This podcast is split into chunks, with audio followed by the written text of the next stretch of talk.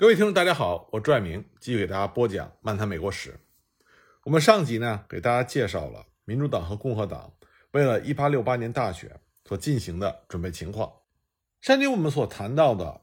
密苏里州的民主党代表人物布莱尔，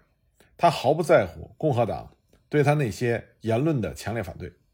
在整个竞选的过程中，一次又一次的发表着类似的言论。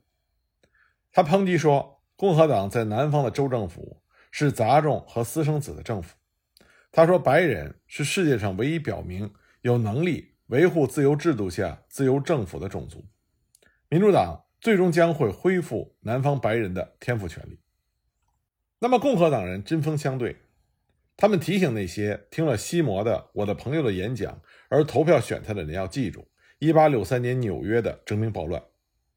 他们用格兰特接受总统候选人提名时所写的那封信的结束语“让我们得到和平吧”，与布莱尔的血腥的反革命的口号相对比。四年的战争和就重建所进行的近四年的政治战，让美国的选民们已经感到厌倦。格兰特的讲话打动了他们，共和党充分利用这一点，他们宣传让格兰特入主白宫就会使得冲突平息，而民主党获胜。就会建立起靠暗杀和暴力维持的政府，来取代法治的政府。那么，一些南方的民主党人似乎也要证实共和党人说的是正确的。在几个州里，三 K 党以及类似的组织开始大肆的进行恐怖活动，而因为这些州已经开始了重建，所以联邦驻军不能再援引军事管制法了。他们阻止这一暴行的种种努力受到了限制。而匆匆组建的州民兵作用又不是很大。三 K 党是两年前在田纳西的普拉斯基创立的，很多三 K 党的党员都曾经是南方邦联军队的各级军官。这个秘密团体也像南方邦联军队那样，从南方白人社会各阶层吸收成员，其领导人中有二十多人是南方军的将军和校官。为首者的名字叫做内森·弗雷斯特。他是三 K 党的奇才。到1868年，三 K 党已经从一个无害的兄弟会发展成全力维护白人至上的恐怖组织。他处罚那些离开雇主、抱怨工资低或者对白人蛮横的自由民，鞭打自由民学校的教师，烧毁他们的校舍。更为重要的是，三 K 党的党徒恐吓并且暗杀共和党领袖和选民。除了三 K 党。还有类似的组织，比如说白山茶花骑士团。实际上，这些组织就成为了民主党的武装辅助部队。三 K 党对外声称，他的活动是为了维护法律和秩序。同情三 K 党的南方报纸曾经公开的说：“我们的人民将被迫用暴力和鲜血去干掉无法无天的暴君和罪犯。这确实很不幸，但这又能怪谁呢？确切的说，不应该怪我们这些。”不堪忍受种种冤枉的南方人，而要怪激进主义者和黑人平等权利的主张。这些政治思想进步、主张社会进步改革的北方间谍们是罪有应得。一八六八年八月，弗雷斯特将军公开的警告共和党的领袖：如果他们胆敢使用民兵对付三 K 党，他们就要大吃苦头。在一八六八年竞选期间，路易斯安那、乔治亚。阿肯色和田纳西的三 K 党以及类似组织特别的活跃。共和党虽然保住了阿肯色和田纳西，但是代价惨重。阿肯色发生了两百多起政治谋杀，其中有一名共和党的国会议员在十月二十二日遭到伏击而身亡。乔治亚的死亡人数低一些，但是恐吓和打人的事件非常多。这些伎俩让几千名共和党的党员无法前往投票站投票。乔治亚二十二个县的黑人选民的登记总数是九千三百人，但是格兰特只得了八十七票。在乔治亚另外十一个县中，共和党一票未得。就这样，在四月份的州选举中，共和党多获得了七千张选票，而到了总统选举的时候，民主党反倒多得了四万五千张选票。路易斯安那的情况更为严重。一份国会委员会后来的报告说。从1868年4月到11月，有上千人被杀，其中大多数都是黑人。史蒂夫波特附近发生了两次暴乱，死亡了一百多人。在奥伯鲁萨斯的圣兰德教区发生了一次大暴动中，死亡人数估计高达两百人。圣兰德教区的一位民主党领袖认为这个事件给黑人上了一堂安全课。他说的也没有错，因为在选举日那一天，这个教区没有一个共和党人前去投票。七个教区在四月份总共投了共和党四千七百零七票，而在十一月一票未投。二十一个教区上次投了共和党两万六千八百一十四票，而这次只有五百零一票选格兰特。就全州而言，共和党四月份得票百分之五十八的多数，到了十一月份却变成了民主党得多数票百分之七十一。可以看到，通过这些办法，民主党。设法在路易斯安那和乔治亚取得了胜利，并且让南方其他地方共和党的多数票大为减少。但这种做法在北方对于民主党造成的损害可能大过民主党在南方得到的好处。他让共和党找到了事实来谴责叛乱分子和铜头蛇党徒，企图用恐怖主义得到战争中他们所没有得到的东西。一八六八年的选举格局和一八六四年。有着惊人的相似之处。格兰特在北方得票的百分比百分之五十五，和林肯在一八六四年得到的一样，几乎没有一个州的选票发生的变化超过百分之零点一或者百分之零点二。北方只有百分之七的县由支持民主党转向支持共和党，或者相反。西摩只在俄勒冈、新泽西和纽约这三个北方州获胜，而在纽约州，他只是以百分之零点一的多数获胜。有人怀疑这是作弊的结果。西摩在五个边境州中的三个州——达拉维尔、马里兰和肯塔基，以及八个经过重建的新的南方邦联州中的两个州获胜，而他和格兰特的选举人票的比数是八十比二百一十四。民主党的议席稍有增多，但是共和党仍然在众议院里保有三分之二的多数，在参议院则保有五分之四的多数。格兰特当选后的那一年，国会仍然专注于重建还没有完成的任务，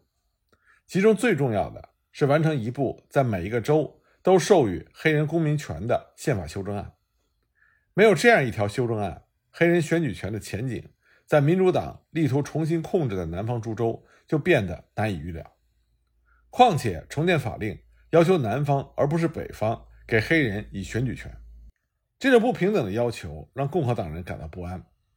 虽然伊阿华和明尼苏达最终在1868年经过公民表决采纳了黑人选举权，但是在北方21个州里，有11个州和全部五个合法蓄奴州里，黑人仍然没有选举权，而美国六分之一的黑人仍然居住在这些州里。如果给予他们选举权，他们大多数人都会投共和党的票。因此，正像一位共和党国会议员所指出的那样，共和党的自身利益。和百分之百的正义相一致，因为共和党控制了三十三个州中二十五个州的议会，他们能够保证全国性的宪法修正案得到批准，而不会受阻于公民投票。在格兰特当选和他在一八六九年三月四日宣誓就职期间，国会召开了一次短期会议，专门起草了第十五条宪法修正案，根据种种提议归纳出三套修正案。第一套呢，禁止各州以种族、肤色或曾是奴隶作为理由来剥夺公民的选举权。第二套呢，除了上述规定之外，又加上了禁止各州以文化、财产或出生作为有选举权的资格。第三套则直接规定，但凡年龄二十一岁以上的男性公民享有选举权。头两套方案只是限制州的权利，第三套则是大大扩大了国家的权利。经过一番激烈的辩论，国会通过了第一种意见，也是最保守的修正案。很多积极分子担心，这个修正案不能阻止南方各州以文化或者财产的资格为理由剥夺大多数黑人的公民权。但是温和派则认为，出于种族问题的原因，任何比有限的禁止种族歧视更强烈的做法，都很有可能得不到必须的四分之三的州的批准。州议会不大可能。不控制住选举的规则，相当多的北方人和南方人都怀疑长远保障文盲的选举权是否明智。不得限制出生的问题，有可能让三个远西部的州不予批准，因为那里反对中国人的情绪正在抬头。因此呢，这条禁止各州不得仅以种族、肤色或战前地位为理由而剥夺选举权的第十五条宪法修正案，虽然最终确定了下来，但仍然留下了很多的纰漏，使得南方各州在一代人以后得以剥夺大多数黑人选民的选举权。一八六九年二月二十六日，国会通过了第十五条宪法修正案，四个月之内，十七个共和党控制的州议会批准了它。四个民主党控制的州议会否决了它。这个修正案能否得到所必须的另外十一个州的批准还很难说。但是弗吉尼亚、密西西比和德克萨斯重建的推迟，给了国会一个机会，来增强这个修正案获得批准的可能性。这三个州被要求批准第十五条宪法修正案和第十四条宪法修正案，要作为他们重新加入联邦的先决条件。这三个州就批准了这两项修正案，他们的州权在1870年年初得到了恢复。这样呢，还没有恢复州权的就只剩下乔治亚了。该州的国会议员曾经在1868年6月恢复过资格，但是乔治亚州对重建精神的严重的亵渎，使得国会下令对他重新实行了军事管制。乔治亚州议会在1868年，共和党人和保守党人的力量旗鼓相当。不过呢，一些南方白人共和党人很快变节，投向了保守派。这样呢，他们就使得二十八名黑人议员被开除了出去，理由是州宪法并没有明确规定黑人适合担任公职。根据第十四条宪法修正案取消资格条款的规定，投票赞成取消黑人议员资格的议员中有二十四人，后来被证明自身就不适合担任公职。愤怒的共和党国会议员就撤销了乔治亚州，重返联邦。后来呢，那些被开除的黑人议员又回到了议会，而那些不合格的白人议员则离开了议会。议会也批准了第十五条宪法修正案。于是，乔治亚的代表们在一八七零年重返了国会。第十五条宪法修正案在乔治亚获得批准之后，在一八七零年三月三十日成为了宪法的一部分。很多共和党人都坚信，这一成就就是这场战争诸问题中最后一个得到解决的大事。现在要解决的是那些因为权力解决地方上的争吵而长期被忽略的其他问题的时候。自二十五年前德克萨斯合并以来，这个国家就因为这些争吵而没有一刻的安宁。《纽约论坛报》在一八七零年四月这么说：“让我们结束重建吧，举国对此已经厌倦并且腻味了。”让我们和平吧。在这种背景下，格兰特以崇高的威望和巨大的善意入主了白宫。既然重建已经解决，那么他的支持者急切的希望能够解决货币、财政、行政机构改革、外交政策和其他需要关注的新问题。但是格兰特缺乏经验，判断失误。他的同事中有些人贪污受贿，而最重要的是，重建中显然无法解决的许多难题。使得更多的美国人的希望破灭，而他们当初对于格兰特的入主白宫抱有着很大的期待。格兰特最初对几个政府职务的新任命，就已经激起了人们抱怨他搞裙带关系和任人唯亲。他任命了他妻子的一些亲戚作为官员，其他的职务还包括几个白宫官员的职务，都是他之前军队的同僚所具有。而在他这些军队同僚中，他的私人秘书奥威尔将军和担任陆军部长的贝尔纳普将军，后来都被指控受贿，非常丢人的离开了政府。格兰特给人的印象是，他选择助手的时候不去慧眼，他好像是赞赏富于进取的有钱人，随便接受他们的礼物，而且认识不到这么做的潜在含义。格兰特在有文化的人面前有时过于尴尬，无话可说，以致显得粗暴无礼。格兰特就职没几天，国会就通过了公共存款法，保证用黄金或等价物偿还政府所有的公债，并且保证尽快让绿贝纸币和黄金同价。但是黄金当时的贴水率仍然是在一百三十左右，贴水率的起伏波动就招来了投机商。从事这种投机的两个臭名远扬的人，一个叫做杰伊·古尔德，一个叫做吉姆·菲克斯。这两个华尔街的肆无忌惮的人和范德比尔特进行了一场金融大战，赢得了对伊利诺伊铁路的控制权。这场金融大战的主要内容主要是贿赂议员、收买法官和非法发行百万股伊利铁路的股票。古尔德和菲克斯希望用这次冒险赚来的钱来控制黄金市场，在卖方卖空的时候赚大钱。但是美国财政部每个月定量的出售黄金，这对于他们来说是个阻碍。为了排除这个障碍，古尔德打算利用他的同伙——华尔街投机家、总统格兰特的大舅哥科尔宾，去说服政府停止销售黄金。科尔宾把格兰特就介绍给了古尔德和菲斯克，这两个人在自己的游艇和纽约一家由菲斯克部分所有的戏院里款待了总统格兰特。古尔德向格兰特简要介绍了提高金价可以降低小麦在欧洲市场的美元价格，从而增加出口量，因此对美国的农民有帮助的这种理论。格兰特当时没有做任何的承诺，但是科尔宾让古尔德放心。说政府最终将会终止黄金销售的，因此古尔德和菲斯克就开始大肆的购买黄金，使得金元的贴水率到九月二十三日的时候已经涨到了一百四十四。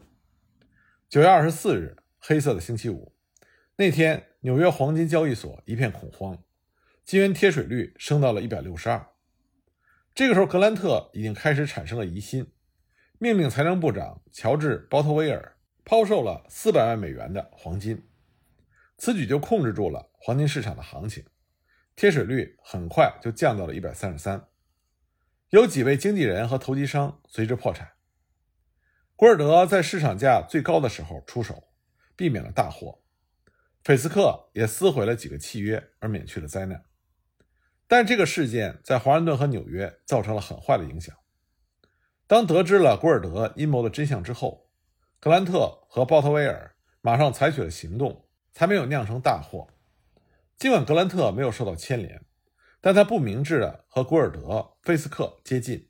以及他的大舅哥科尔宾所扮演的丢人的角色，就败坏了政府的形象。